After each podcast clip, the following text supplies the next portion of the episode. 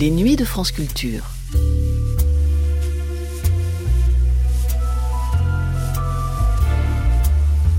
Les nuits de France Culture, une mémoire radiophonique.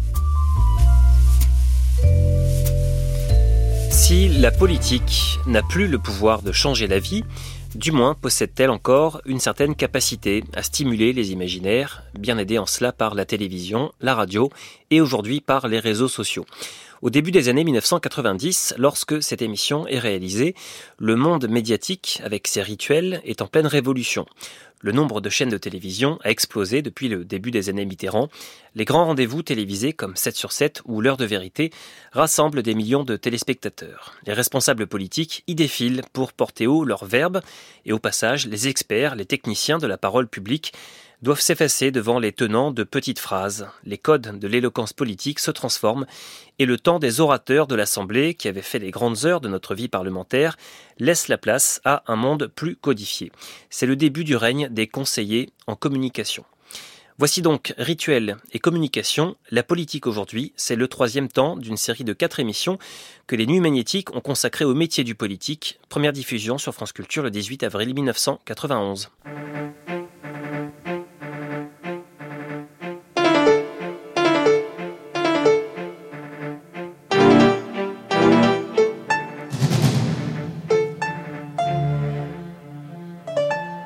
Nuit magnétique, bonsoir. Bonsoir. Bonsoir. Déjà Bonsoir. Bonsoir. Les métiers du politique, par Christine Robert et Andrew Orr.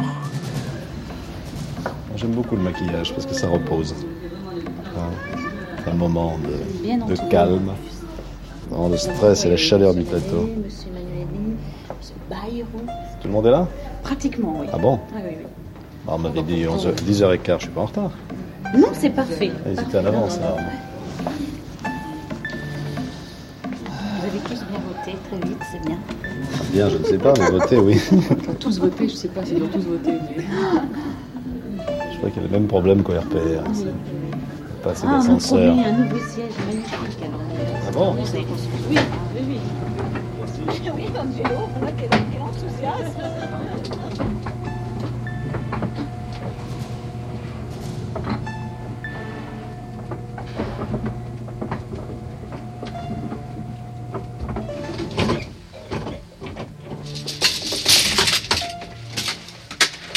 On descend là Oui, c'est là.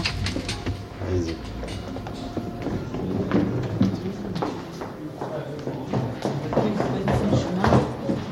Cognac G. Couloir, ascenseur. L'homme politique se presse. Il court, taper du poing sur la table, chez Anne Sinclair. Dégage, que je ne te vois plus, tu me rappelles de mauvais souvenirs. Donc, Ah, c'était hier.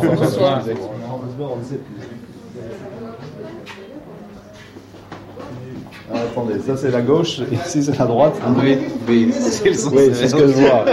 Bon, c'est ce que je vois. Bon. Je vais me mettre moi. Non, non, je vais pas me mettre dans ce alors, si tu commences le sort de la réunification à changer de côté, hein, Ah Voilà. Très bien ici. alors vous lui faites. On se fait pareil. maquiller en direct maintenant. Vous lui faites un, flu- un maquillage fluo, hein, pour Monsieur Juppé. euh. Bonjour. Ça va bien très bien fait d'aller en face parce qu'ici il n'y a personne. Mais dire, je suis obligé de prendre le fauteuil d'Emmanuel. Ça commence mal.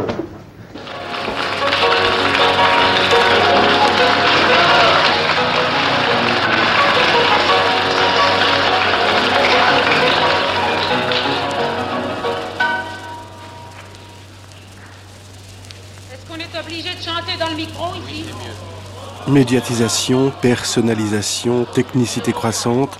Écoutez, si vous faites silence, je crois que j'en ai pas besoin et je pourrais danser. Non, je danse. Alors un jour, on va m'entendre gueuler comme ça, puis ça m'entendra. C'est le temps des médias, une sorte d'alien qui ne se maîtrise pas. Mais à la TSF, ils vont rien entendre ce soir, vous savez. Ah non, parce que je, je- je gigote. C'est le temps des phrases stabilocées pour le 20h, qui impriment rythme Tant pis, tant pis. et image. Oh maman, c'est une petite chanson de marche. D'ailleurs, à la TSF, ils l'ont déjà entendu hier. Ça? Oh maman, c'est tu qui je dois flotter devant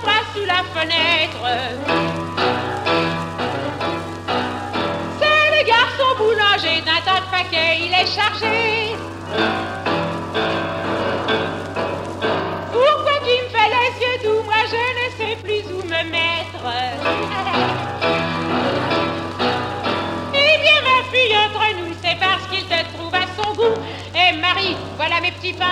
Belle brioche, ma tarte au raisin. Marie, Marie, chérie faisons une, une, fable. Imaginez qu'il y ait une vie politique euh, avec des élections euh, avant Gutenberg. On vous aurait expliqué ce qui était important, euh, c'était d'aller sur les marchés, haranguer les foules, et qu'à partir du moment où on pouvait diffuser ses idées par écrit, euh, c'était dommage parce que c'était plus le verbe du candidat qui comptait, mais sa capacité à écrire. Jean-Claude Colliard, directeur de cabinet de Laurent Fabius. Bon, on est en train de vivre un peu une évolution de même nature. On vous dit c'est plus ce qu'il écrit qui compte, c'est la gueule qu'il a. Bon, c'est vrai que ça compte aussi, c'est vrai que, mais euh, est-ce que c'est pas ce qui se passe dans la vie humaine? Est-ce que lorsqu'on fait euh, avec, est-ce qu'on traite avec quelqu'un, est-ce qu'on n'est pas aussi sensible à son image, à son aspect, etc. Je pense que une image derrière laquelle il n'y a rien euh, ne résiste pas très longtemps à la, à la, vérité, à la crudité de la vie politique et notamment euh, la crudité de la télévision.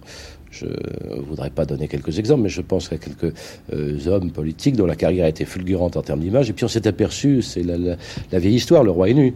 Je crois que le, vrai secret, c'est d'être dans cette affaire-là, c'est d'être bien comme on est dans la vie. Je veux dire, l'opinion le, sent bien. Je ne crois pas qu'elle ait envie de, de marionnettes qui singent tel ou tel et qui veuillent ressembler à tel ou tel.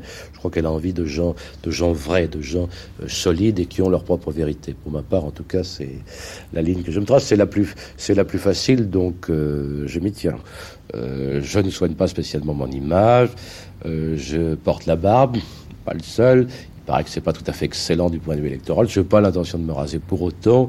J'ai un nombre respectable de kilos en trop. J'ai pas l'intention de les perdre pour autant. Bon, je me sens bien comme ça. C'est sans doute pas. J'ai pas forcément le, le physique de rêve qu'il faudrait, mais j'ai pas l'intention de, de, de, souffrir pendant des mois et des années pour ressembler à ce que je devrais être, mais dans lequel je me sentirais peut-être pas très bien. Le bruit de la houblette sur la peau, ça c'est très sensuel. à quelle lettre À J. Bien. Il euh, y a un sondage intéressant que j'ai fait faire pour l'émission. On parle beaucoup du financement des partis politiques. Selon vous, ces affaires concernent surtout la majorité, surtout l'opposition ou les deux? La majorité 9, l'opposition 2, les deux 71. C'était pas la peine de faire un sondage, ma chère Anne, pour obtenir cette réponse. Ah, c'est pas mal quand même. En revanche, à propos de cette motion de censure, de laquelle de ces deux opinions vous sentez-vous le plus proche? L'opposition a eu raison de déposer cette motion de censure car l'indépendance de la justice est menacée 52. L'opposition a eu tort de déposer cette motion de censure car le juge d'instruction Jean-Pierre a outrepassé ses droits 17. Ne savent pas 31. Dur pour d'aller ça. Et les sympathisants socialistes déclarent majoritairement 38 contre 31 que l'opposition a eu raison de déposer une motion de censure. Ils ne souhaitent pas d'élection anticipée et pas de changement de Premier ministre. Voilà. Ils sont pas contents, mais ils veulent pas que ça change. Il y a une espèce de masochisme pervers. Si vous permettez, ça c'est très dur pour Juppé. Ouais. c'est provisoire. Je crois que Juppé il s'est résigné là ce soir. Ah, je sais pas, il y avait une certaine angoisse à l'Assemblée. Ah bon? Les oui, le suspense montait. Le suspense montait. On a vu deux ou trois communistes dans les couloirs. Souhaiteriez-vous que François Mitterrand décide d'une dissolution Oui, 35, non, 45, ne savent pas 20. Souhaiteriez-vous que François Mitterrand change de Premier ministre Oui, 29, non, 55, ne savent pas 16. Cela dit, euh, début mars, début mars, en pleine guerre du Golfe, c'était oui, 17, non, 74. Ah, ça va dans le bon sens. C'est la société du spectacle qui se regarde elle-même, me dit-il. Elle se mesure, elle s'organise, elle vit au gré des sondages. Dure journée de tournage et propos de table ordinaires tenus en terrasse. Pierre Bourgeois, caméraman, réalisateur. C'était simplement en direct, en continuité, emmener un homme politique là où a priori il ne va pas.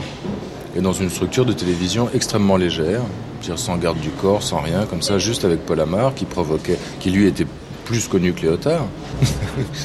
oui. Dès que tu présentes un journal, t'es plus connu qu'un. En temps d'antenne, c'est plus fort. Hein. Et qui provoquait la... les rencontres et le promenait dans des endroits où il n'avait pas lieu d'être parce que il n'avait pas tellement de raison de venir dans ces endroits-là. Les gens s'en moquent de voir un, homme politique. C'est pas étrange pour eux de voir un, homme politique venir dans une cité ou sur la plateforme d'Argenteuil. C'est normal. C'est genre ah bah tiens, bah, enfin, enfin voilà quelqu'un. Ça paraît normal, complètement normal. Et encore dans le film, la réflexion d'un homme qui vient voir Léotard et qui dit Je vous connais, vous êtes Léotard, mais euh, moi je suis gauchiste depuis toujours, mais maintenant j'en ai plus rien à foutre de la gauche et de la droite. Et je vais vous dire, je vais vous donner un conseil si vous voulez pas que tout pète, arrêtez vos conneries de discuter sur des choses qui n'intéressent personne et qui n'ont pas d'importance et travaillez un peu sérieusement. Et c'était vraiment joli le discours de cet homme, parce que pour lui, le travail, apparemment, ça avait une valeur. Travailler sérieusement sur des histoires et sortez des, problèmes de,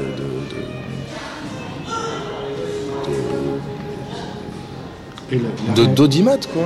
Qui est-ce qui va gagner qui, est, ce qui va gagner les prochaines élections et du coup euh, comment on s'arrange euh, Ils sont complètement sur une autre planète.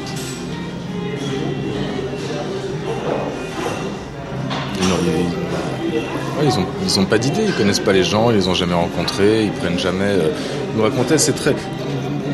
À quelle occasion ils rencontrent les gens quand on, organise des espèces de balades dans les marchés, tu sais ce qu'on voit quelquefois à la télé.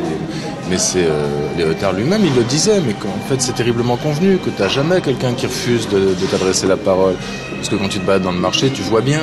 D'abord, il y a des gens un peu devant qui se baladent et qui voient. Euh, qui est plus ou moins d'accord ou pas. Lui-même le disait, d'un commerçant qui te fait plus ou moins un sourire, qui te reconnaît, qui te sourit, tu t'approches de lui, tu lui tends la main, c'est gagné. Tu, sais bien qu'il va pas te, va pas te critiquer ou te poser une question qui te, qui, te, va te mettre en déséquilibre.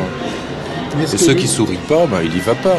Donc en fait, des gens, il ne rencontre jamais, si ce n'est son entourage. En plus, c'est un mec très malin, Léotard. Il est pas.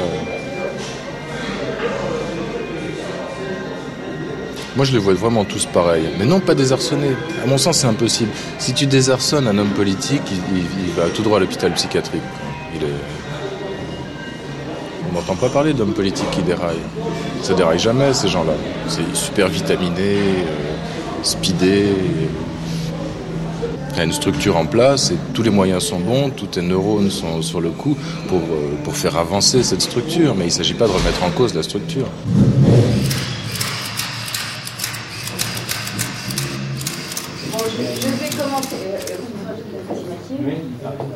Je commence par un tour de table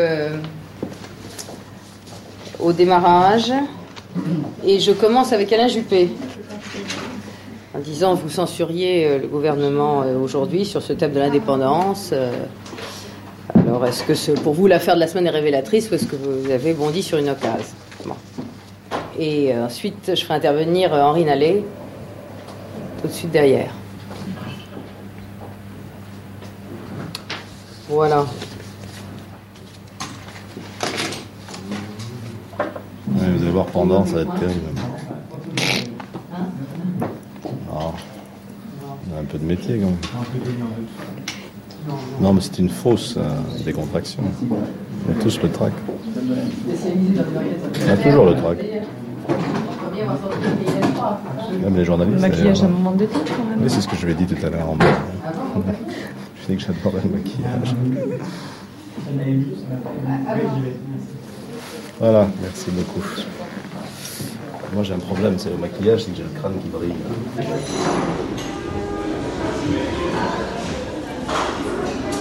Je crois qu'ils travaillent vachement leur personnage, mais d'une manière assez sincère.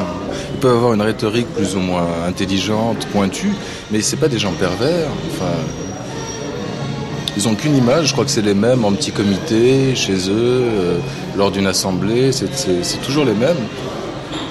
C'est des espèces de bêtes de show. Ils sont pas schizophrènes, ils n'ont pas de personnalité. Ou alors peut-être, ils sont tous très schizophrènes et la deuxième personnalité, ils l'ont rayé une fois pour toutes. C'est pas vraiment piégeable un homme politique, ou c'est piégeable dans la durée. Simplement, si toi, tu arrives à mettre au point un, système de filmage qui, force à voir la différence, qui force à ne pas voir les images comme on regarde habituellement les images de la télévision, tu vois, qui force à les lire, à les regarder simplement comme tu regardes des images au cinéma. Alors si tu mets au point un dispositif qui te permet d'emmagasiner ça dans la durée, d'un seul coup tu peux te mettre à voir l'absurdité du, fonctionnement de l'image, du, show, mais exactement de la même manière que si tu filmes un artiste, euh, pareil, quelqu'un avant de rentrer en scène qui est, fatigué, qu'on a marre ou qui pense à autre chose. sinon avec un cadre, je vois pas ce qu'on peut faire. Enfin moi en tout cas, je serais bien embarrassé pour faire autre chose avec un homme politique. Mais c'est drôlement difficile à, drôlement difficile à faire avec un, avec un politicien, puisque en permanence il joue son rôle. Ils sont pris dans un grand cirque. Le fait est que l'espèce de mauvais côté qui surgit de la démocratie en, ce moment, qu'on peut percevoir, c'est que c'est de toute évidence un nivellement par le bas.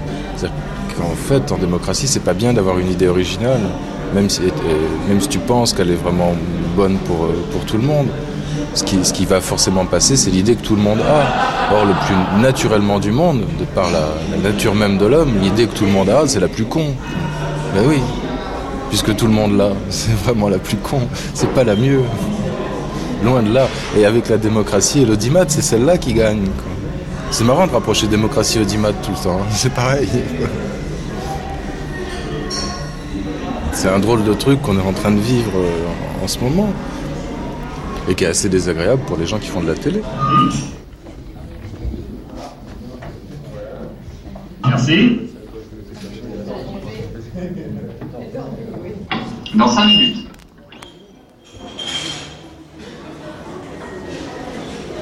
Fabrice Rebois, directeur adjoint d'Actuel. Tout message politique n'est pas forcément grand public euh, et euh, l'homme politique, pour s'assurer les suffrages euh, d'électeurs potentiels, va souvent limiter son message à des choses qui peuvent être vagues, vulgaires ou fausses tout message politique n'est pas simple à faire passer. Les messages peut-être les plus importants euh, euh, ne passent pas facilement. Donc l'homme politique essaie d'épouser euh, le, meilleur taux d'écoute, d'achat. C'est comme le top 50.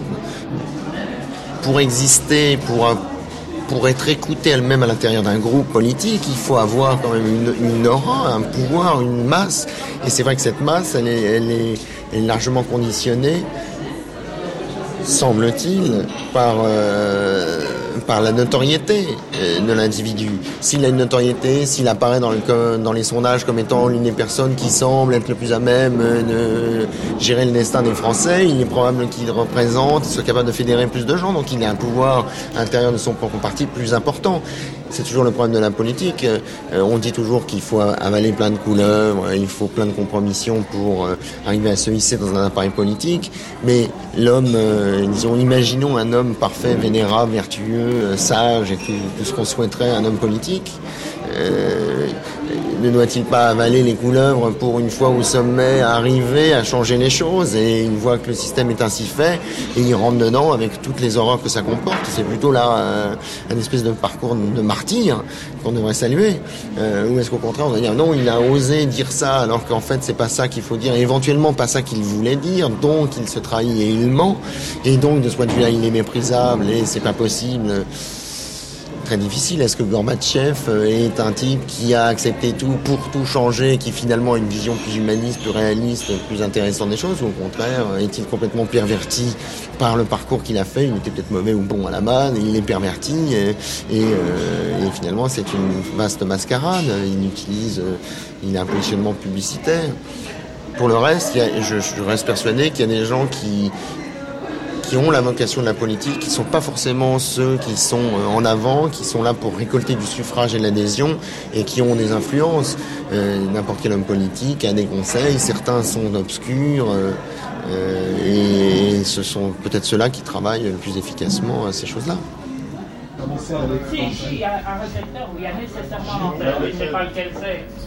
La carte Oui. Jean-Pierre, est-ce que tu vois la pub sur le récepteur Est-ce que quelqu'un voit le. Non, mais ils vont dans le sens inverse. Non, il n'y a pas la pub. Ah, merde. Alors. Euh, tu peux me mettre l'antenne sur un récepteur Sur un extérieur?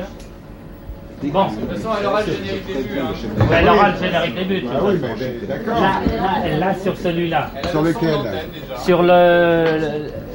où il y a le point sur la table.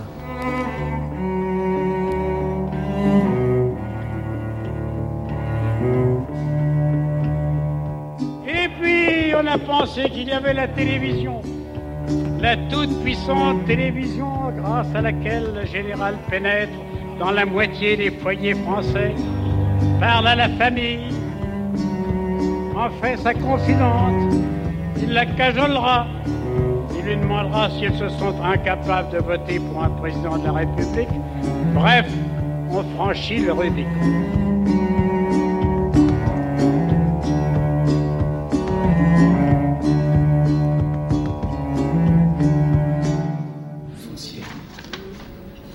Dernière pub, c'est quoi C'est la dernière pub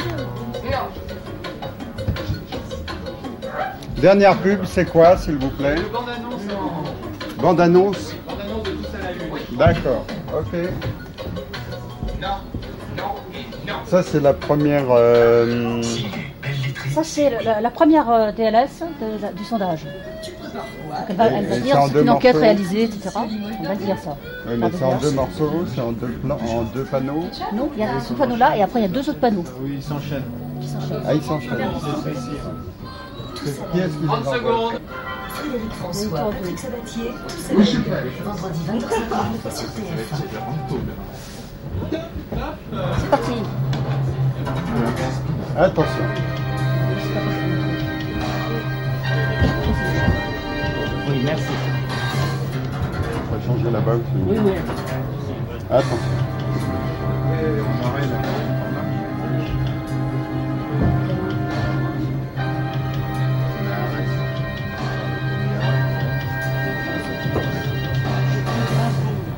Un peu plus fort, s'il te plaît.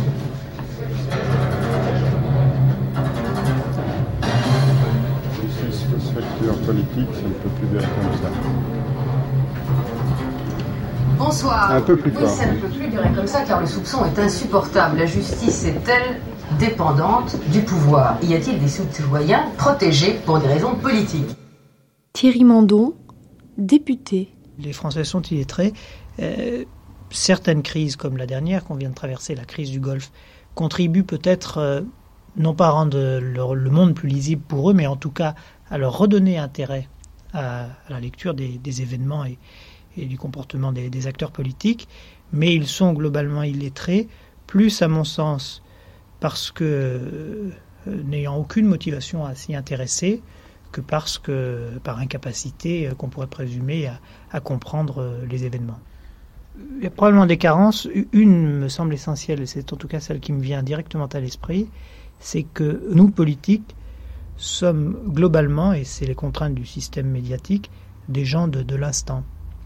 Et nous avons du mal à restitu- restituer les événements dans des séquences longues, c'est-à-dire à la fois avec un, retour euh, en arrière et une projection sur euh, l'avenir. Et je pense que cette espèce d'information qui est donnée en fait par succession de, flashs, de moments, euh, de succession de moments, rend les choses plutôt inintelligibles pour les gens peu formés aux- événements. Et je crois que c'est à mon avis une des causes essentielles de la distance des citoyens vis-à-vis de, la lecture euh, politique des événements.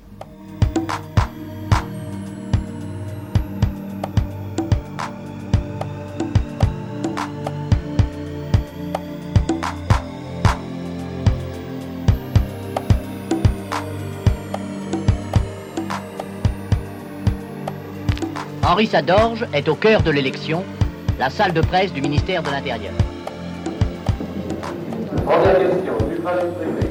Le ministère de l'Intérieur est à chaque élection le quartier général des résultats.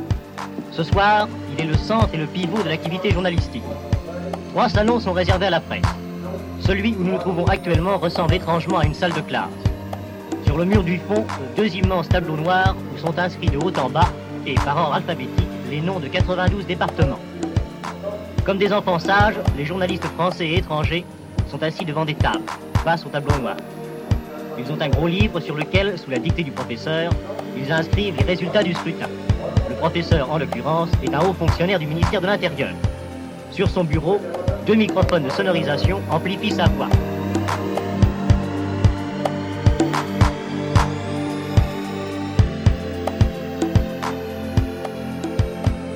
Ça a quelle conséquence une société médiatisée? Ça a la conséquence que euh, les opinions sont schématisées d'une part, et d'autre part, la, la, deuxième conséquence qui est peut-être encore plus importante, c'est que la vie politique, comme disent les informaticiens, euh, on vit en temps réel. Dominique Perben, député maire. C'est-à-dire qu'une déclaration qui est faite à 8 heures du matin sur une radio périphérique est reprise à midi sur, ou à 13 heures sur, euh, sur une télévision et, et qui a la, réaction à la réaction au journal de 20 heures. À partir du moment où la vie politique s'accélère ainsi de cette façon, avec en plus la schématisation dont je parlais euh, en premier, euh, il est évident que le risque, c'est la caricature, c'est l'absence de réflexion, et c'est au fond l'apparition de clivages qui sont purement artificiels, c'est-à-dire liés au caractère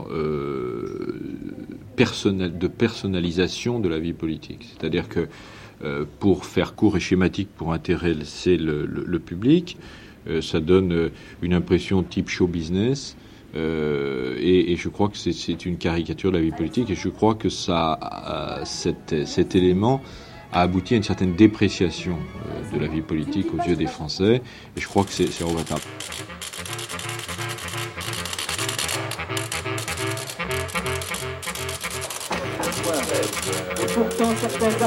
Loi portant dispositions relatives à la santé publique et aux activités sociales. Le vote sur l'ensemble ainsi que les articles le 16 novembre. Ah oui, la seconde lecture est prévue euh, l'autre semaine, c'est-à-dire à la salle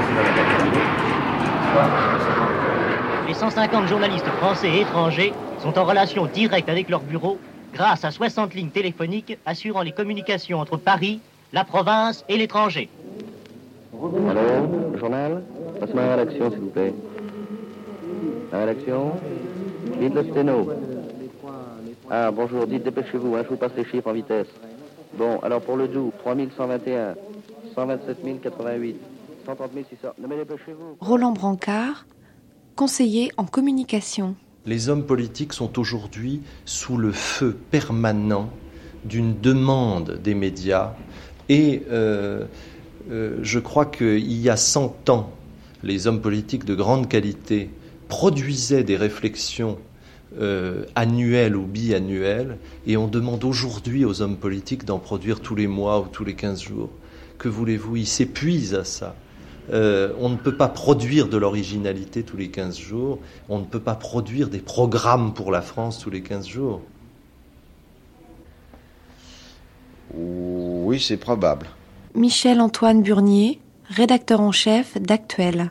Euh, c'est vrai qu'il euh, y a peu de gens qui ont, qui ont, tenu une réflexion continue et grave, euh, et surtout pas les socialistes. quant à la droite, on ne peut pas dire qu'elle se soit vautrée dans la pensée parce que euh, ils sont entraînés dans une société qu'ils ont bien du mal à gérer, qui est une société de gestion, qui est une société de finance, une société de budget, hum, où euh, il est quand même bien difficile maintenant d'être euh, un premier ministre sans avoir été secrétaire d'État au budget ou d'avoir été capable de l'être, ou d'avoir été ministre des Finances ou ministre du Plan, d'être inspecteur des Finances, enfin, et que ça, ça mange terriblement. Euh, je sais pas, je crois qu'on s'en souvient mal. Quelqu'un comme Bloom et quelqu'un euh, qui d'abord ne gérait aucun domaine en particulier quand il était président du Conseil, deuxièmement ne travaillait jamais le matin. C'est quelqu'un qui le matin euh, écrivait, réfléchissait, recevait et euh, travaillait peu pour essayer de garder une réflexion. Alors je ne crois pas que l'action politique de Blum ait été considérable en tant qu'action, et je crois que ça a été un assez mauvais gestionnaire de, l'appareil d'État et de l'économie française. Euh, du point de vue de la réflexion politique, euh, Blum est quelqu'un qui a réellement assimilé l'expérience et qui l'a dit.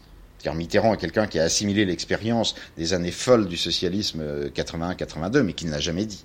C'est-à-dire qu'il n'en a pas tiré ni la réflexion ni la mesure, et qui n'ose pas le faire. Blum, c'est le contraire. Jaurès aussi, c'est le contraire. Pour ça qu'on ne peut pas dire qu'il y a un socialisme qui est euh, Jaurès, Blum et Mitterrand, parce que euh, les deux premiers sont des socialismes de la carte sur la table. Oui, il y a donc une proposition de loi de M. Mernaz, le 1445, qui est déposée sur ce sujet. Qui non, non, pas du tout. C'est qu'on est plusieurs à parler au bureau, c'est tout. Voilà. Très bien. Oui, il y a eu une lecture qui a duré quand même Actuellement, le, le, Sénat travaille sur trois semaines. Il termine donc dimanche prochain. Vous avez d'abord tourné en rond. Nous reprenons jeudi soir. Vous avez passé votre temps à attendre Grouchy et Grouchy, comme d'habitude, n'est pas venu. Au revoir. Vous avez espéré la reconstitution des stocks, vous avez espéré la reprise étrangère, vous avez espéré la relance par l'injection de petits paquets, 23 milliards quand même depuis le début de l'année. Vous avez espéré l'accroissement de nos exportations. Vous avez espéré la chute des matières premières. Vous avez accusé la lourdeur de la masse monétaire, bloqué les excès du crédit, condamné le déficit budgétaire. Crac Le président de la République se rend compte qu'il ne tient plus la ligne, qu'il s'était fixé, que ses défenses sont partout enfoncées, et il cède sur le crédit, sur le budget. Il échoue dans sa tentative d'un nouvel ordre international. Il subit, bien entendu, l'augmentation des matières premières. Bref, il cède partout, sauf sur un point, la consommation populaire.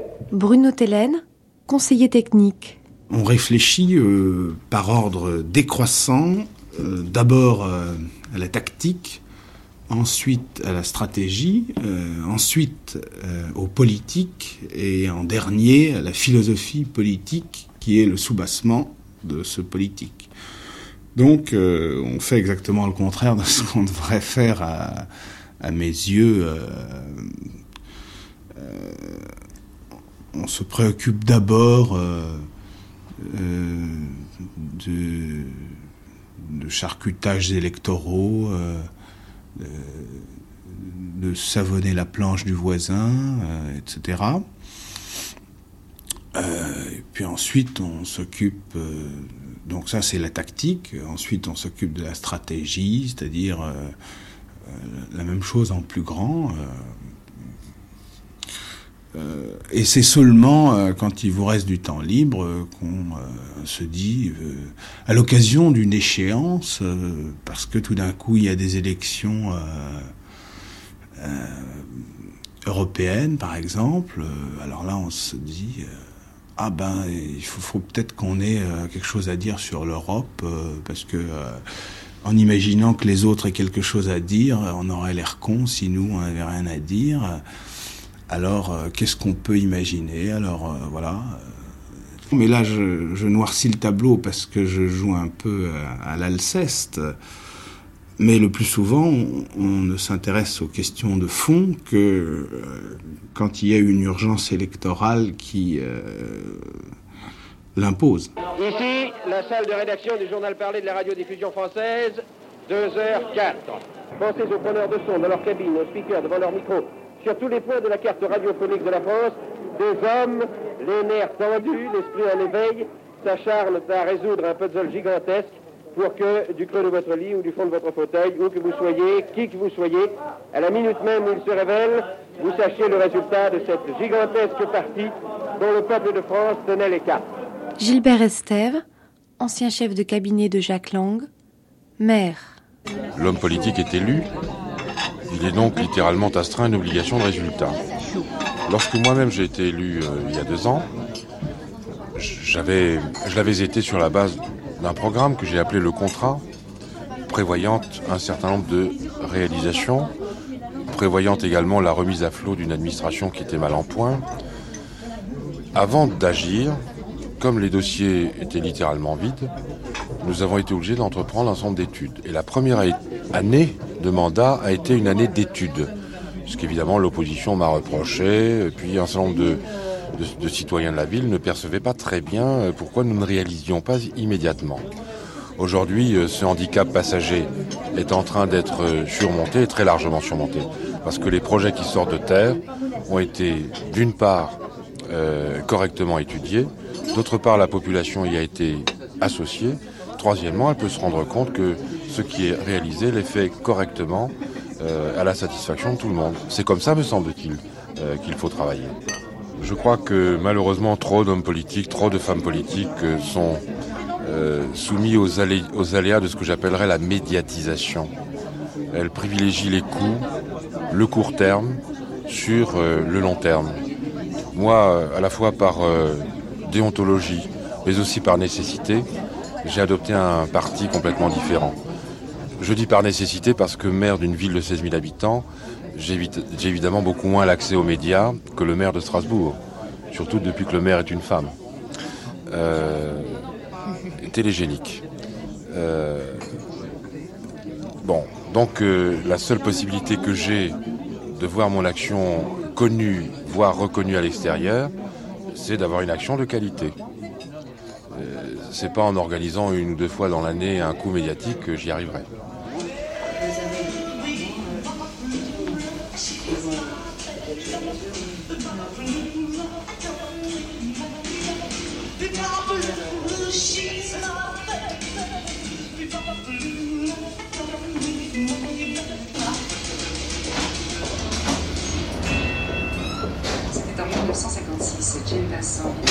Oui. Je- J'accompagne M. Barr, je suis arrivé avec ma voiture. D'accord. Qui attend. Accueil, bonjour. D'autres couloirs, d'autres ascenseurs, ici ceux de la Maison Ronde.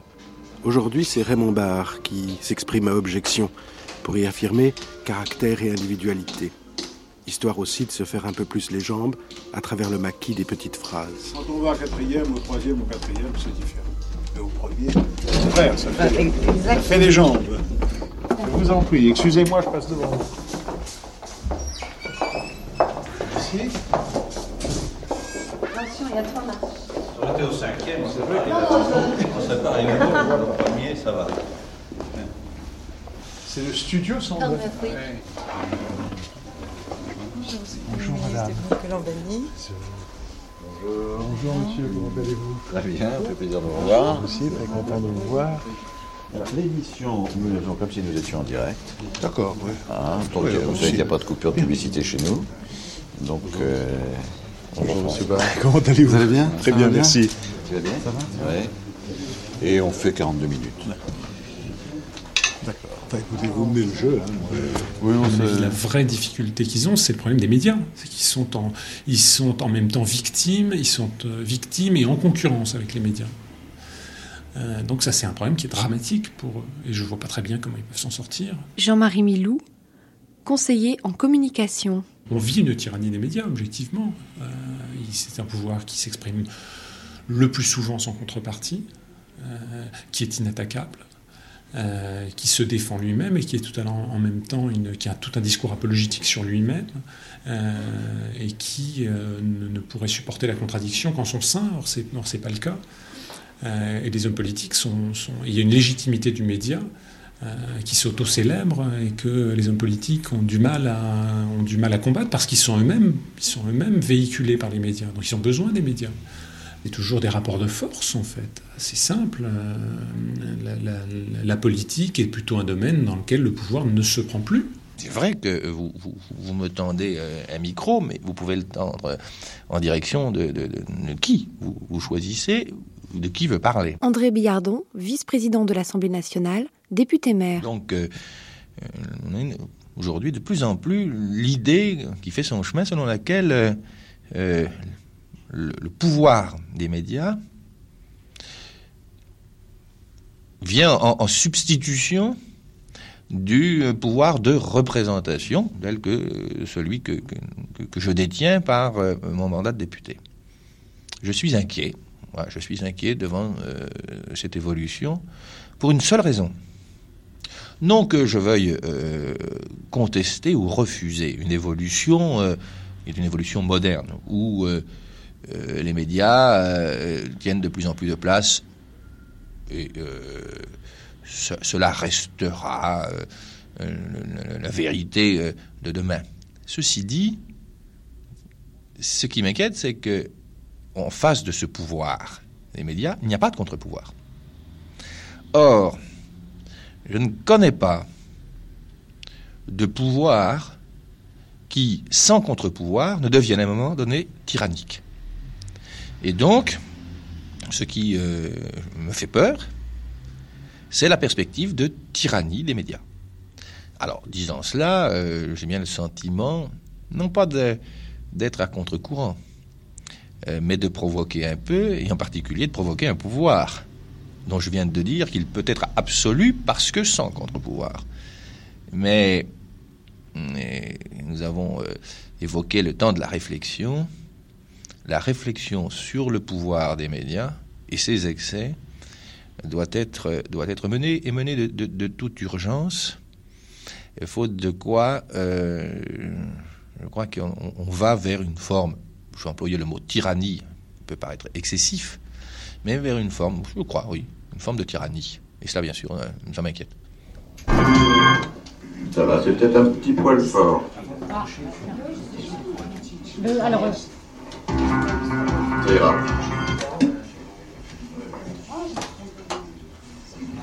Oui, oui, je vais. Bien, donc on, on est bien dans l'idée que nous sommes à 19h15. là-bas en fer. Nous sommes ce soir. Nous gagnons du temps sur les vies. Je peux te laisser démarrer les cassettes? Je démarre À. Paris, il y a un siècle, un petit tour de il allait chaque soir au théâtre. Vous avez, euh, 3000 Parisiens. Soyez pas surpris. Si vous pensez au nombre de Parisiens qui entrent chaque soir dans la avec sur la région parisienne, il doit être autour de Les 3 micros, millions et les demi. Les machines sont infiniment moins puissantes sur le sol et sur l'acte que les machines à rêve ne sont puissantes sur notre esprit. Je l'ai. Oh. Ouais, il va être peut-être un peu Les machines de rêve qui n'ont pas été inventées pour le plaisir des hommes, mais très exactement pour rapporter de l'argent à ceux qui les fabriquent. Attends, attends, mais... euh, Ces machines n'ont de puissance magistrale que dans la mesure où elles font appel chez nous à ce qui est le moins humain, disons le plus animal, disons le plus organique et disons clairement le sexe et la mort. Chante assez rapidement. hein. Objection. Il est tout seul, euh, Gilbert.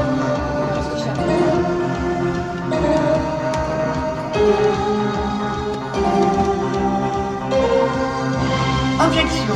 Invité d'objection ce soir, Monsieur Raymond Barre. Jean-Daniel Raymond, politologue. La presse ayant des moyens euh, beaucoup plus euh, pertinents et pouvant rentrer chez chacun d'entre nous, hein, euh, que ce soit par la télé ou par la radio, euh, la presse est une présence euh, vis-à-vis de laquelle ils ne peuvent pas rivaliser.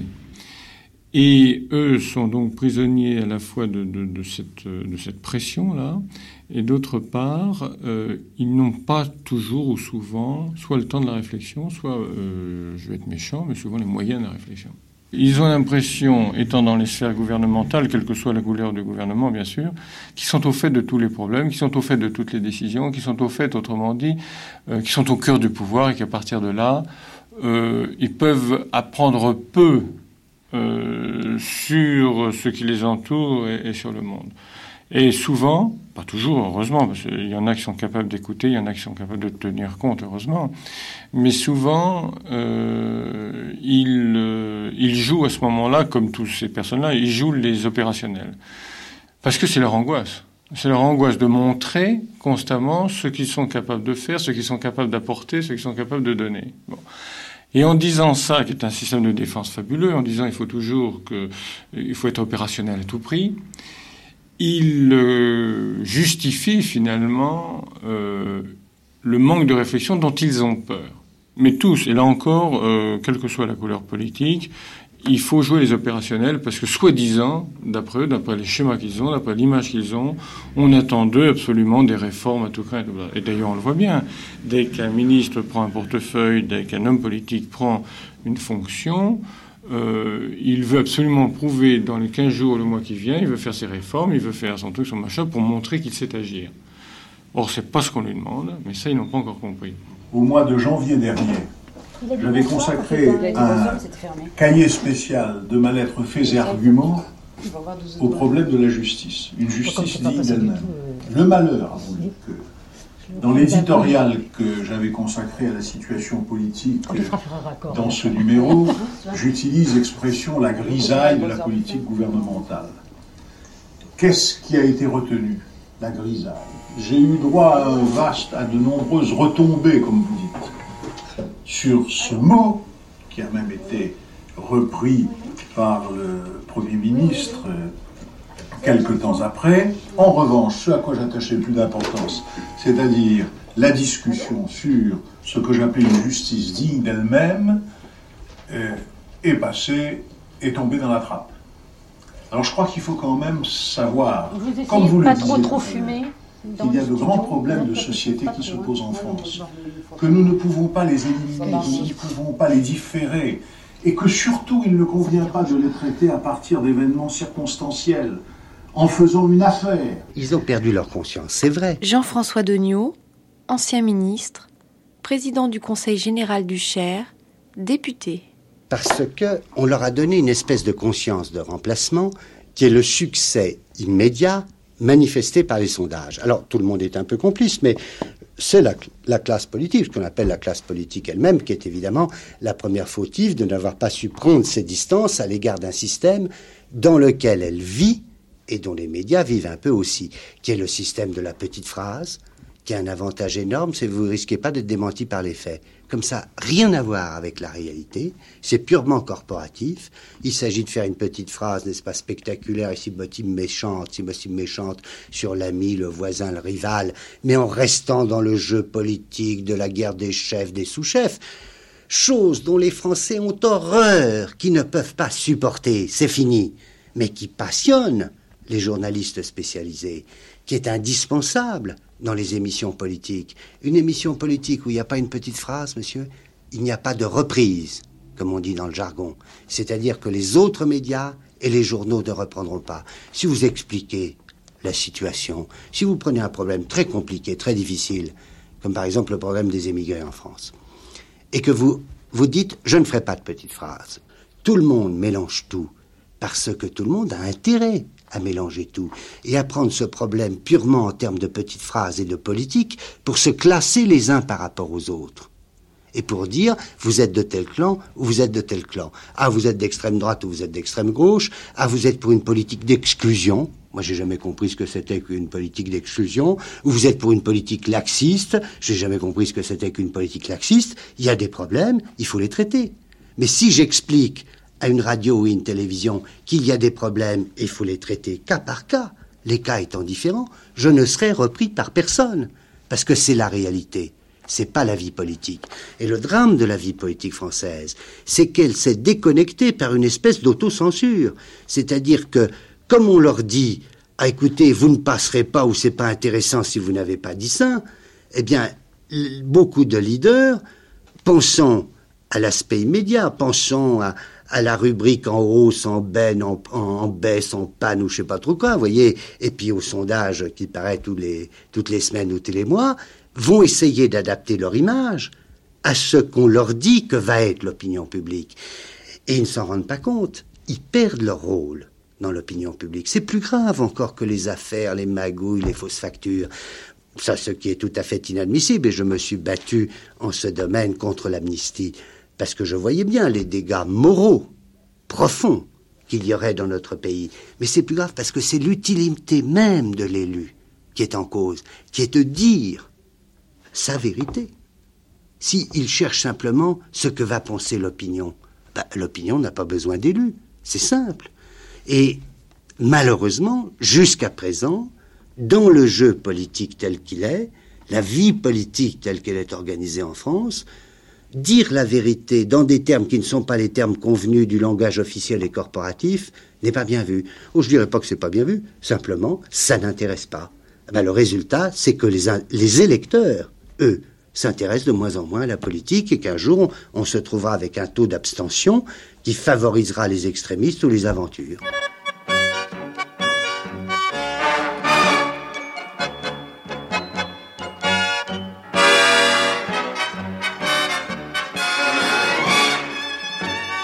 Madame, je, je vais vous demander quelques mots. Non, Si, si, si. Comment vous appelez-vous, madame? Madame, Beau, Madame Vous avez quel âge? J'ai 82. Et comment vous êtes-vous reconnu dans tous vos bulletins de vote? Suis ma petite fille qui m'a aidé. Elle vous a aidé Oui. Vous n'avez pas été à des réunions électorales? Non, monsieur, oh, je ne peux pas sortir, vous voyez, je voulais vous avoir son bras pour sortir. Mais vous avez tout de même essayé de comprendre un petit peu la politique, n'est-ce pas? Je m'en fous de la politique. Tout est feutré, tout est médiocrisé et tout est banalisé parce que euh, tout le monde dit à peu près les mêmes choses. Les, les seules personnes qui émergent un petit peu, ce sont celles qui achètent du charisme au poids. Euh, et, ça ne peut pas durer très longtemps. Enfin, je veux dire, ils sont encore plus que d'autres esclaves du, Star System après. Euh, il n'y a plus de, grandes pattes, il n'y a plus de, de grands cris euh, en disant que, enfin, en, criant des, cris d'alarme, oui. Et, pourquoi? Parce que on est une sorte de, je dis bien, de, médiocrisation, et ça, c'est depuis 20-25 ans, dans un système où, euh, bon, ben, on a l'impression qu'il, j'allais dire que le, qu'on est impuissant dès qu'on dit quelque chose. Que effectivement, entre justement le, poids qu'a pris qu'ont pris les médias d'un côté et le poids et le jeu que prennent les politiques de l'autre, bon, ben, le citoyen existe peu. Or, effectivement, le politicien devrait être ce médiateur, euh, justement, vis-à-vis du citoyen et, euh, du ou des pouvoirs. Hein. Mais il ne devrait pas être lui-même, j'allais dire, un, euh, un, jeu, un élément de jeu dans le système est victime de, ce système. Ça, moi, je trouve ça très, difficile à vivre comme citoyen. C'est une affaire de marketing. Il est infiniment plus facile, si vous voulez, de faire un marketing pour aller de 0 à 15% que euh, de faire un marketing pour passer de 45 à 51. Et pour passer de 45 à 51, il faut probablement un discours assez lisse un discours euh, qui soit ce qu'on peut appeler le plus grand dénominateur commun. Euh, et toute, aspérité, toute rugosité risque de lever contre l'homme politique des, des rétentions, des, problèmes chez les lecteurs. Donc, euh, c'est une stratégie marketing qui fait qu'aujourd'hui on raisonne comme ça.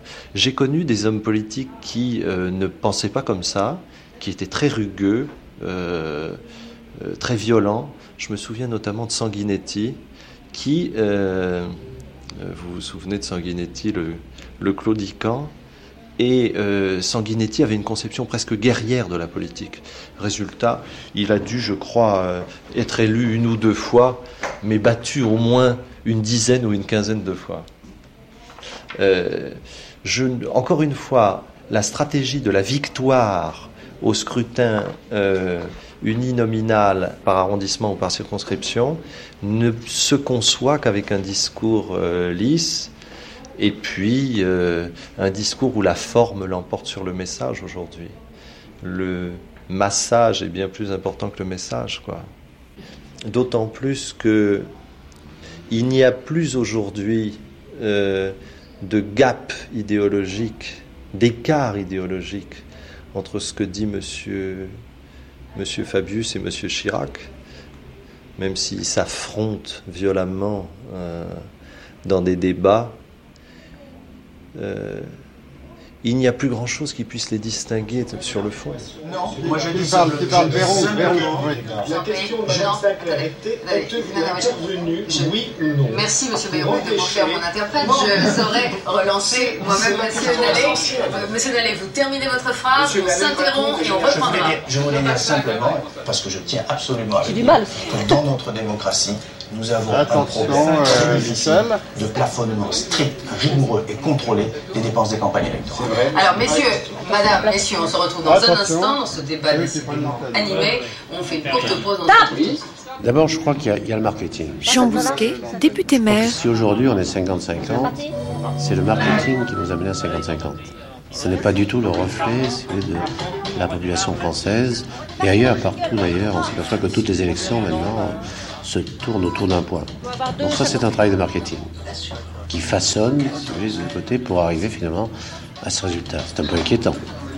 C'est un peu inquiétant car s'ils sont les machines qui nous font aujourd'hui, qui font la politique, c'est un tout petit peu embêtant. Et là, on se laisse peut-être un peu trop façonner par, par, par ces outils. Ensuite, effectivement, on est dans un monde, si vous voulez, la communication est importante, mais sur ce plan-là, je pense que elle ne l'est jamais assez.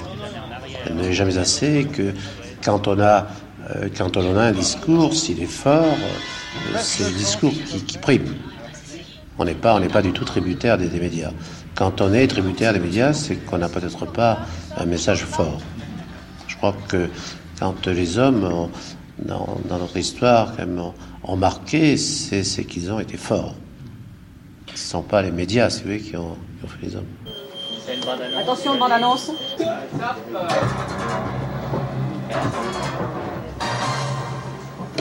Retour au point sur la table avec un débat, comme vous l'avez sans doute suivi, animé sur le thème de l'indépendance de la justice, qui débouche inévitablement sur le thème des, des affaires. Euh, Henri Nallet, vous avez la parole. Je vous demande de conclure peut-être très brièvement maintenant euh, pour qu'on revienne au sujet et qu'on peut-être on progresse pour savoir ce que euh, les uns et les autres vont proposer pour que la justice soit réellement comme chacun. te rappelles, Lamar, pour Nallet, euh, il faudrait que tu ailles me chercher le regard Sinclair. Ce ce qu'on appelle en fait l'intégration de l'image, ça n'est jamais que la façon, une technique dite marketing appliquée à une conquête. Euh, les gens qui étaient, euh, les gens qui sont élus, euh, M. Charmand-Delmas, il est élu depuis longtemps, il est tout à fait conscient des problèmes d'image. Je ne suis pas sûr qu'il apporte, euh, de même que le type qui est euh, conseiller général dans un petit village, il a une gestion de son image qui est tout à fait adaptée à son problème. On est là en fait euh, pour euh, leur apporter une technique euh, que par définition ou par, par manque de temps, ils n'ont pas le, pas le souhait ni le, ou pas le désir de s'occuper. On est là pour les décharger d'un certain nombre de, de problèmes qui sont qui vont de tout simplement la mise en place avec eux d'une stratégie de communication, c'est-à-dire d'un discours cohérent et d'une émission de messages qui soit stratégiquement cohérente, et puis ensuite pour poursuivre ce message. Alors il y en a certains qui vivent ce- ce- ce- cette nécessité euh, d'utiliser les médias, de passer par eux comme quelque chose de très pénible. Il y en a d'autres qui trouvent qu'ils vivent de façon assez simple. Euh, non, moi je ne considère pas avoir des rapports, euh, je considère pas avoir des rapports euh, de tyrannie avec eux. Ceci dit, c'est vrai que c'est vrai que les problèmes qu'on peut avoir, euh, mais on a toujours tendance à faire de la politique quelque chose d'exceptionnel, euh, qui n'a rien à voir avec la publicité classique, alors que ces différences sont finalement assez artificielles. Mais il y a une vraie différence tout de même, c'est que euh, l'homme politique, contrairement à un produit, un pot de yaourt, l'homme politique, il est entièrement contenu dans son image et dans son discours. Alors il est contenu dans son image, qui est une image subie, hein, dans laquelle il a, la tronche qu'il a, euh, il a euh, des habitudes, une cravate, un costume, des habitudes vestimentaires, euh, un, maintien, mais il a aussi un, il a aussi un discours qu'il aimait lui-même. Euh, mais ses caractéristiques physiques euh, sont entièrement euh, contenues dans son discours et dans l'émission de son discours, ce qui n'est pas le cas d'un pot de yaourt. Pot de yaourt, il a un prix, il a un, pacta, empaquetage, et puis à la fin, ça se termine toujours avec un euh, selon un processus technique, et puis il y a quelqu'un qui va goûter le yaourt, qui va le manger. Et in fine, les gens vont se déterminer quand même, un petit peu, malgré tout, même s'il y a tout un tas de raisons qui font qu'ils achètent un yaourt parce qu'ils en ont telle ou telle image. Euh, sur l'homme politique, c'est jamais vraiment vrai. C'est-à-dire que euh, bah, goûteront jamais vraiment le yaourt. Euh, alors bon, on peut toujours dire, mais oui, mais ils vont se rendre compte parce qu'il va y avoir l'application d'une politique. Mais c'est beaucoup moins immédiat et beaucoup moins simple que dans le, dans le cas d'une voiture ou d'un yaourt. Donc ça, c'est vraiment quelque chose de particulier. Euh, donc c'est particulier dans, la, structure et dans la composition même du produit. Et puis c'est particulier dans la gestion qu'on peut avoir, nous, et dans l'analyse et le travail qu'on peut avoir vis-à-vis de, ce- vis-à-vis de ce produit. C'est quand vous allez parler de communication avec un, un fabricant de yaourt, bah, vous allez parler au fabricant de yaourt de son yaourt. Quand vous parlez à un homme politique de sa communication, vous ne lui parlez pas de lui et de sa communication comme étant deux choses séparées, vous lui, vous lui parlez d'en fait de sa communication et vous lui parlez de lui. Donc c'est une, c'est une, c'est une atmosphère un peu particulière qui fait, d'ailleurs l'intérêt, euh, l'intérêt de la chose. Alors euh, beaucoup d'hommes politiques s'en rendent compte, beaucoup s'en amusent, certains s'en agacent. euh, mais c'est certainement une des, choses, une des choses les plus intéressantes. C'est vrai que l'aventure humaine, il y a plus d'aventure humaine quand on travaille sur un homme politique ou sur, euh, ou sur un artiste d'ailleurs, parce que c'est un peu le même problème que pour, euh, que pour un chanteur ou un comédien. Euh, c'est une aventure- c'est vrai que c'est une aventure humaine. Bon, eh bien, est-ce qu'il y a. euh, Ça, c'était un sympathisant communiste. Est-ce qu'il y a un vrai communiste maintenant moi, Oui, moi. bon. Alors, quelle est votre opinion à vous Bah, je, je suis vrai communiste, j'ai mon opinion, c'est communiste. Oui, d'accord, oui, mais votre opinion sur les résultats Ah bah, je crois que d'après le rapport du, du dixième, on a nettement gagné. Dans le, le dixième, on a gagné. Là, on avait par exemple 20, 28% des voix. On a. Attendez une seconde, qu'est-ce qu'on chante en ce moment? Au devant de la Au devant de la ville. Au devant de la ville. Devant notre pays, et nous, toutes belles ma blonde, allons Ah, allô, allô. Ils sont complètement encadrés et dirigés par des conseillers en communication. Je parle des plus grands, je ne parle pas du député de base qui va inaugurer ses salles polyvalentes, présider son banquet du troisième âge et faire son devoir d'élu local. Non, je parle des leaders, de ceux dont on dit dans les journaux, euh, on pose la question, voyez-vous euh, voyez-vous un avenir politique? C'est-à-dire les deux douzaines de personnalités que les médias ont sélectionnées, pas les électeurs, les médias, en considérant qu'ils jouent le jeu et qu'ils sont, suivant les critères des professionnels de la politique, des politiques qui ont, qui ont un avenir. À partir du moment où ils sont dans cette catégorie que les journalistes appellent eux-mêmes, avec une formule assez étrange, la cour des grands. C'est-à-dire qu'ils jouent dans la cour des grands. Et le passage dans la cour des grands se manifeste par quelques examens de passage du type scolaire qu'il faut à la fois réussir, mais il faut être admis aussi à le passer, qui sont des émissions célèbres comme L'heure de vérité, 7 sur 7, euh, des émissions et donc euh, qui sont la propriété des médias. À partir du moment où des hommes politiques entrent dans cette catégorie, je vous dis c'est une élite et c'est une minorité, c'est deux douzaines, alors qu'il y a en France 600, près de 600 élus au Parlement, des sénateurs et, beaucoup, euh, beaucoup d'autres responsables politiques. Je crois que le danger, c'est qu'ils ne s'appartiennent plus et que justement les conseillers leur disent attention, euh, euh, mets une cravate, ne mets pas de cravate, mets une cravate claire, mais pas euh, fais marcher le ventilateur pour que la cravate donne l'impression du mouvement.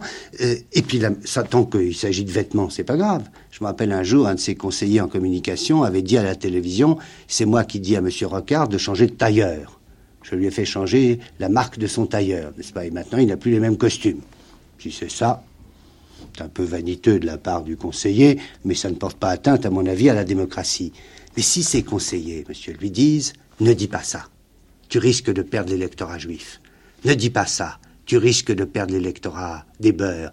Ne dis pas ça, tu risques de, de, froisser les veuves de guerre ou tu risques de froisser euh, les fonctionnaires de telle catégorie.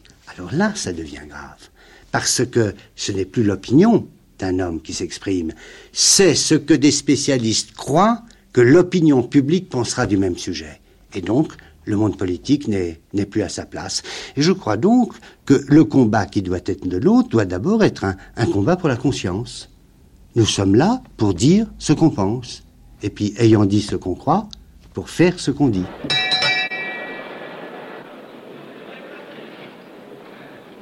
Mesdames, Messieurs, chers collègues, la séance est ouverte. Françoise Hugues est en ligne. Françoise Hugues est en ligne. Vous êtes à l'Assemblée, Françoise. Vous allez sûrement nous dire que la motion de censure n'a pas été votée, mais quel est, quel est le nombre de voix qu'elle a recueillies oui, Anne Sinclair, et eh bien effectivement, cette motion de censure déposée par l'opposition sur la partialité de l'État et l'indépendance de la justice a été repoussée par 261 voix. Un vote sans surprise, puisque pour cette onzième censure qu'affronte le gouvernement de Michel Rocard, les communistes avaient d'ores et déjà annoncé qu'ils hein. n'entendaient pas s'associer avec l'opposition pour ce qu'ils considèrent comme une opération politicienne.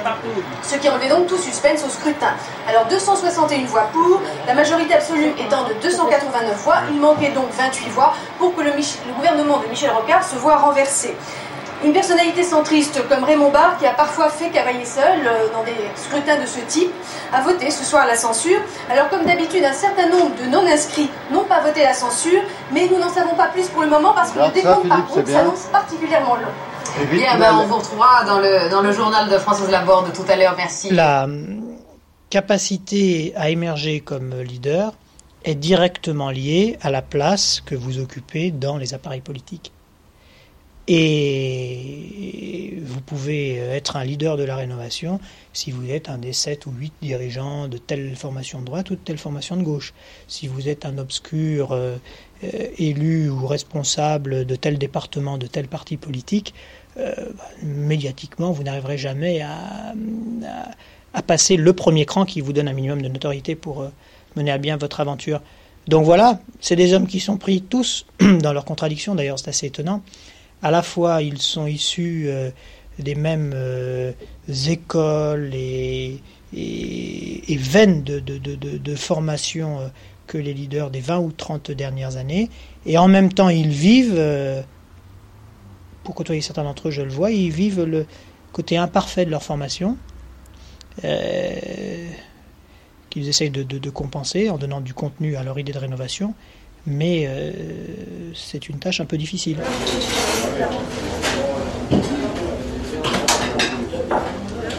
François Bazin, le nouvel observateur. Comment dire? C'est des gens qui, qui n'ont retenu de la rénovation que l'utilisation des médias.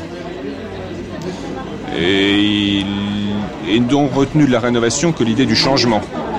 En gros, euh, la rénovation, c'est souvent euh, pousse-toi cela que je m'y mette et euh, place, au, place aux jeunes. Bah, c'est court et on l'a vu encore une fois dans la guerre du Golfe, qui était un formidable révélateur. On a vu les qui, étaient au premier plan, les, les vieux crabes. Mitterrand, le Canuet, Dumas, Chox, les, les vrais. Derrière, bah, c'était Noir qui, deux jours avant l'éclatement de la guerre, disait qu'elle n'aurait jamais lieu. Euh, c'est Michel, Michel Barzac qui menait des campagnes dans le 15e en pleine guerre du Golfe sur le thème, euh, thème central de la rénovation. Je crois que c'était euh, modernité et humanisme. C'était, bien. les électeurs se sont sentis concernés d'ailleurs, et puis on a vu le résultat. Bon, crois que les soufflets médiatiques, quand les choses sérieuses arrivent, eh ben, eh ben ça éclate. Voilà, c'est pas, pas, très, pas très compliqué. Quand on voit les, les hommes euh, qui font la une des médias, je, crois même que les médias encouragent ça. On va dire c'est un phénomène qui est fabriqué proprement par les médias. L'évolution fulgurante d'un Michel Noir à Lyon. Évidemment, tout ceci est assis sur un travail personnel de l'intéressé qui n'est pas négligeable. Mais quand on écoute l'intéressé on décrypte un petit peu son message politique, je suis désolé de le dire, c'est d'une faiblesse, insigne mais consternante, consternante. Ce type-là de belle dents blanches, il est euh, admirablement euh, habillé par un conseiller en communication, mais euh, quand, il parle d'ailleurs, il dit des choses, oh, on ne peut pas être contre, finalement c'est un mec sympa, etc. Mais le message politique est réduit à sa plus simple expression. Alors, je crois que ces choses-là n'auront qu'un temps. Et si les politiques sont tellement décriés aujourd'hui, ça n'est pas seulement parce qu'un certain nombre d'entre eux ont failli sur le plan euh, de l'argent, sur le plan des méthodes, c'est aussi parce que euh, le citoyen ne, ne, perçoit plus très bien quelle est la différence entre M. Séguin euh, ou tel membre du Parti socialiste. C'est ça le problème de fond. Monsieur Sauvage, au gouvernement. J'ai l'impression que ce débat est extrêmement important, justement, et que lorsqu'on dit qu'il n'y a pas de clivage idéologique, on le voit apparaître. En réalité, si on ne veut pas légiférer là-dessus, c'est que, premièrement, on veut laisser les maires absolument tranquilles pour choisir ou pas choisir une représentation des associations, et en particulier, en ce qui concerne les émigrés. Et alors là, je, proteste énergiquement. Et vous savez bien ce qu'est le trait que ça cache. Alors là, nous sommes en pleine idéologie parfaitement. Il faut savoir si les gens qui vivent dans le ville sont, représentés, peuvent être représentés pour réfléchir sur le quartier où vous habitez ou sur le interdit. C'est ça le problème. Quelquefois, j'ai l'impression d'être un peu ringard quand je donne dans l'éloquence. Alors, ça me donne à penser. Gérard Somade, président du Conseil général de l'Hérault, député maire. Ça me donne à penser. Euh, C'est-à-dire, l'éloquence a changé. C'est assez normal. Euh, avec euh, l'air du temps, les mœurs, etc. Ça peut pas être la même chose. Mais puis surtout, on ne peut pas parler de la même façon à travers les médias et en particulier la télévision. Euh, la télévision, il faut apparaître. Le geste compte plus que ce qu'on dit, hélas, je le crois. Et je vais vous dire, puisqu'à la fin, je vais vous dire, citer encore une anecdote, une anecdote de mon pays. Euh, j'étais donc à Siran, dans le canton de Lonzac. Je venais de faire une réunion publique où j'avais parlé pendant une heure et demie. Jean Barras est content. Et euh, ensuite, on va prendre un apéritif, comme il se doit à chaque fois. Et là, je vois dans un coin deux vieilles dames, bien en noir. Et vous savez, ces vieilles dames qui redeviennent un petit peu comme des jeunes vierges quand elles sont veuves depuis longtemps. Et elles gloussent un rire euh, sensationnel, une en me disant Monsieur le Président, vous nous connaissez pas ben non. Mais nous, on vous connaît. Ah bon? Ben oui, on vous voit à la télévision. Et une autre qui ajoute Et la semaine dernière, on vous a vu, qu'est-ce que vous étiez intéressant alors là, j'étais interloqué, je me rappelais pas avoir fait la huse à la télévision, même pas une interview, rien, euh, qu'est-ce que c'était. Et j'ai réfléchi. Et je me suis rappelé que j'avais simplement inauguré, je sais plus quoi, une école. Autrement dit, il y avait des gestes, j'avais pas dit un mot, il y avait des gestes qui leur avaient plu et qu'elles avaient retranscrits par le terme intéressant. Elles auraient pu dire que j'étais mignon, enfin, etc. Non, intéressant. L'image est terrible. Elle est terrible. Elles m'ont vu intéressant alors que j'avais pas dit un mot. J'ai pris un sacré coup au moral ce jour-là, mais j'ai un peu plus compris ce qu'était la télévision. La politique a toujours été la, la, conviction, euh, ça a toujours été la maîtrise d'un média. Ça a toujours été ça la politique. C'est encore ça, sauf que les médias ont changé. Euh, là où il fallait maîtriser l'éloquence, là où il fallait maîtriser l'écrit, là où il fallait euh, maîtriser ses apparitions dans un certain type de situation, euh, eh ben, il faut toujours maîtriser l'éloquence, il faut toujours maîtriser un certain nombre de ses apparitions, mais dans des circonstances différentes. Euh, euh, bon, avec des typologies de médias qu'on connaît, qui sont que la télévision est un média différent, un média froid, où le public n'est pas un public captif, c'est pas un public qui est venu vous voir, c'est un public qui vous reçoit chez soi, en train de, regarder la télévision, probablement en train de dîner, ou en fonction de tranches horaires particulières, ou l'attitude que vous allez adopter est une attitude différente de celle que vous auriez adoptée naturellement sous un prof d'école. Alors, on, s'amuse beaucoup de voir que euh, certains élus ou certains candidats ou hommes politiques pratiquent la télévision dans des codes de communication qui ne lui conviennent pas et qui parlent à la télé comme ils parleraient à la tribune d'un meeting. Euh, moi, je trouve d'ailleurs que c'est assez, euh, c'est assez émouvant, parce qu'il y, y, a des hommes politiques qui manifestement des difficultés à maîtriser cette technique, parce que ce n'est jamais qu'une technique et ça n'entache en rien leur capacité, leurs compétences réelles. Monsieur le Président, est-ce que tout le monde a voté maintenant? Monsieur le maire n'a pas voté. Ah, monsieur le maire n'a pas voté. Vous êtes monsieur le maire? Oui, je suis monsieur le maire. J'ai réservé mon vote parce que j'ai tenu à clore ce scrutin historique. Eh bien, votez, monsieur le maire. Très bien. Numéro 33. Ils sont pris par un autre aspect de la quête de leur image. Euh, qui est euh, la, la, consultation de ce qu'on dit d'eux dans la presse locale, dans la presse régionale. Et la première chose et la deuxième chose, la première activité et la seconde sont d'ailleurs très liées. Jean-Michel Bélorger, président de la Commission des affaires culturelles, familiales et sociales de l'Assemblée nationale, député. Ensuite, ils sont extraordinairement affamés euh, des, des, ragots de toute nature ou de, de, cette espèce de microclimat intellectuel, et intellectuel est un mot un peu inadapté, que crée la glose de presse. Alors entre le temps qu'on passe à représenter, le temps qu'on passe à savoir ce que la presse dit de vous et ce qu'elle dit en général des ragots du milieu, euh, les journées passent très vite. Le temps qui reste pour écouter, pour décider, à la lumière de visions euh, un, peu moins euh, immédiates, un peu moins noyées dans l'événement euh, euh des jours précédents, est assez restreint. Euh, je suis toujours triste quand je vois un ministre euh, avec qui je prends le train consacrer les deux heures ou les trois heures ou les quatre heures de trajet dans le même train uniquement à lire la presse hebdo et la presse quotidienne. Je me dis que j'aimerais mieux le voir lire euh, quelques livres de fond qui parfois euh, en deux heures euh, vous permettent de rattraper le temps perdu pendant de longues années autour d'un sujet qui a évolué hors de vous ou un peu triste qui ne lisent pas. Je trouve qu'il n'y a pas assez d'hommes politiques qui les lisent les innombrables correspondances fussent-elles naïves qui leur sont adressées par le tout venant de la population euh, c'est un, vaste problème. Seulement, si vous décrochez euh, de la parade, si vous décrochez euh, de, euh, la succession des événements médiatiques, vous passez assez rapidement pour, pour un huron, et, et, vous êtes à côté du coup, au moins que vous viviez sur une espèce d'acquis, de, de créance, c'est pas facile. Nous allons donc ouvrir les deux boîtes, les deux cadenas.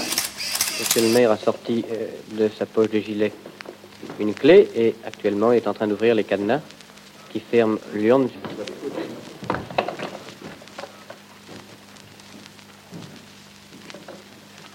Ah, ce n'est pas la clé.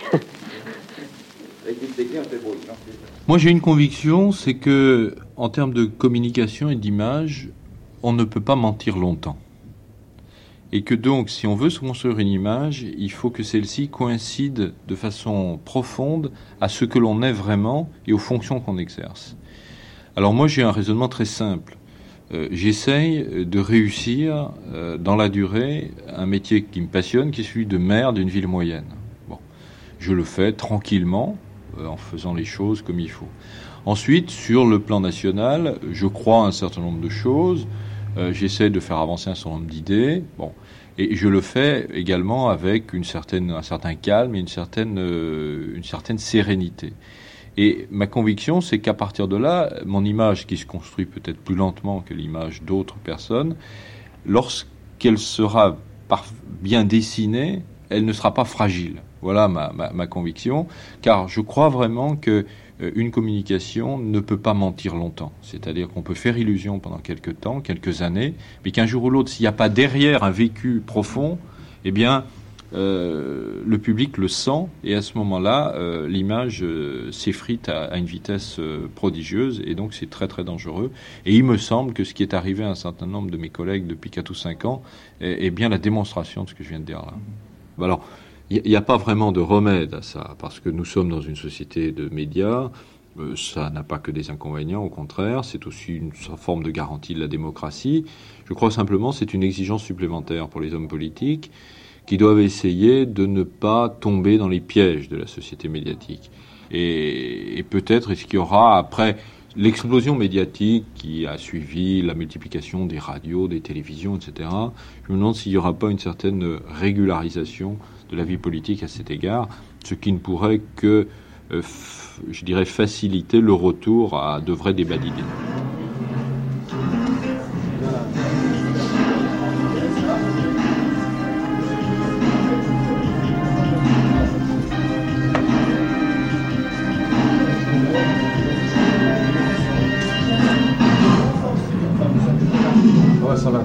C'est bon. C'est bon, c'est rendu.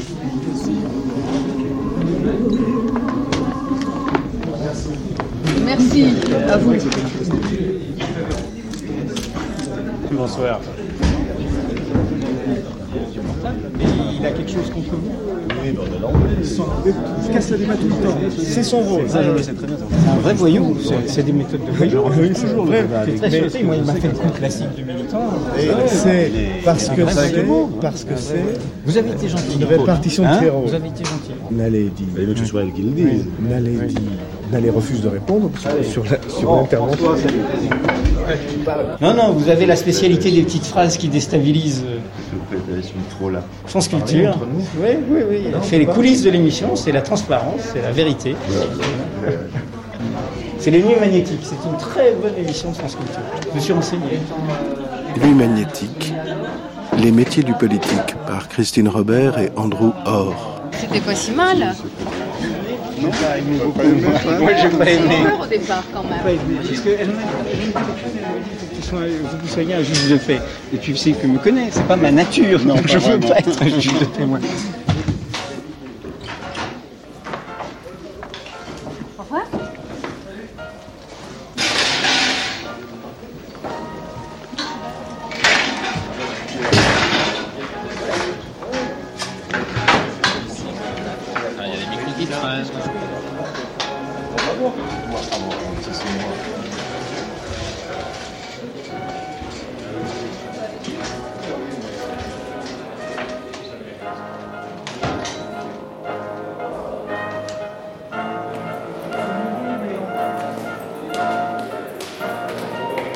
Nuit magnétique. Bonsoir.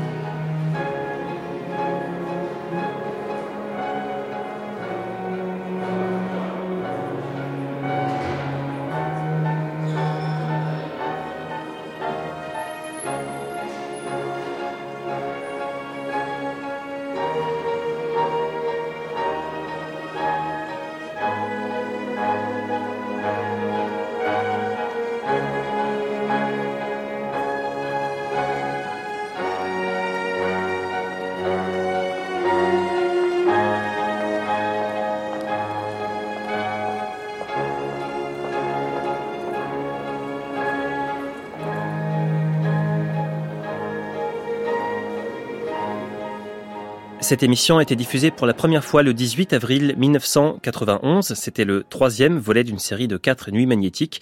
Vous pouvez réécouter cette émission sur le site de France Culture, franceculture.fr à la page des nuits et sur l'application Radio France. À suivre.